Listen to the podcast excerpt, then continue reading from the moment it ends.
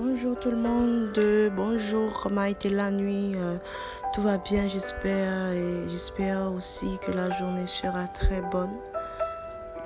Ce matin nous sommes dans le livre de Marc et au chapitre 10 je vous lis les versets 43, 44 et 45.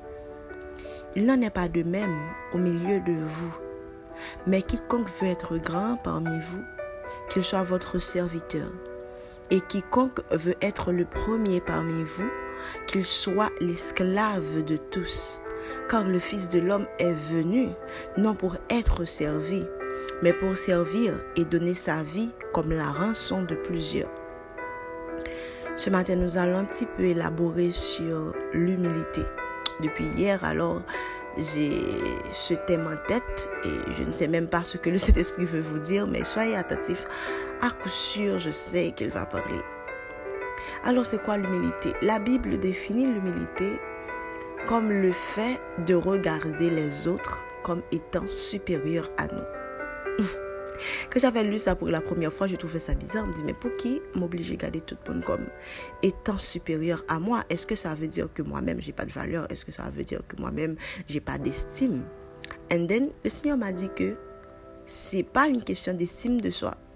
L'humilité ne n'enlève pas toute estime que tu as de toi-même.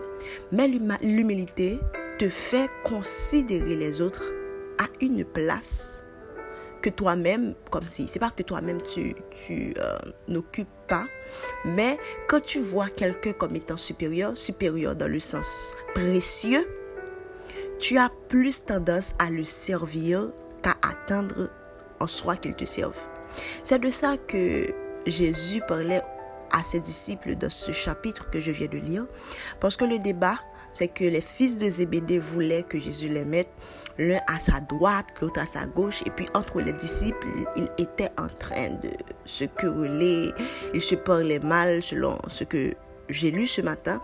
Et puis alors, Jésus leur dit non, dans, dans mon royaume, ça ne se fait pas comme ça. Celui qui veut être le plus grand doit être le plus petit de tous. Donc, qu'est-ce que le Seigneur veut nous apprendre? Seigneur, qu'est-ce que tu veux nous apprendre ce matin? Ce matin, le Seigneur veut que tout orgueil soit banni de votre vie. Le Seigneur veut que vous soyez simple. Le Seigneur veut surtout que quand vous voyez quelqu'un, vous voyez Dieu qui a mis son image en cette personne. Et quand vous servez quelqu'un, c'est pas la personne premièrement que vous servez, mais vous servez Dieu en, qui est en cette personne.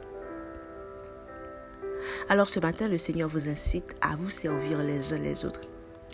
Tu n'as rien de plus que quelqu'un que tu sers. Pourquoi tu ne pourrais pas servir quelqu'un si cette personne en a besoin ou du moins si le Seigneur te demande de le faire? Parfois, ce qui nous arrête, ce qui nous empêche d'être des serviteurs pour les autres, c'est parce que au fond de nous, nous nous sentons supérieurs à ces gens-là. Alors ce matin, le Seigneur vous dit expressément que si tu veux être grand dans ce royaume, tu dois être le serviteur, le serviteur des autres. Si tu n'as pas encore Jésus ce matin, c'est le bon moment de le faire. Le Seigneur a besoin de toi. Passez une très bonne journée. Que Dieu vous bénisse.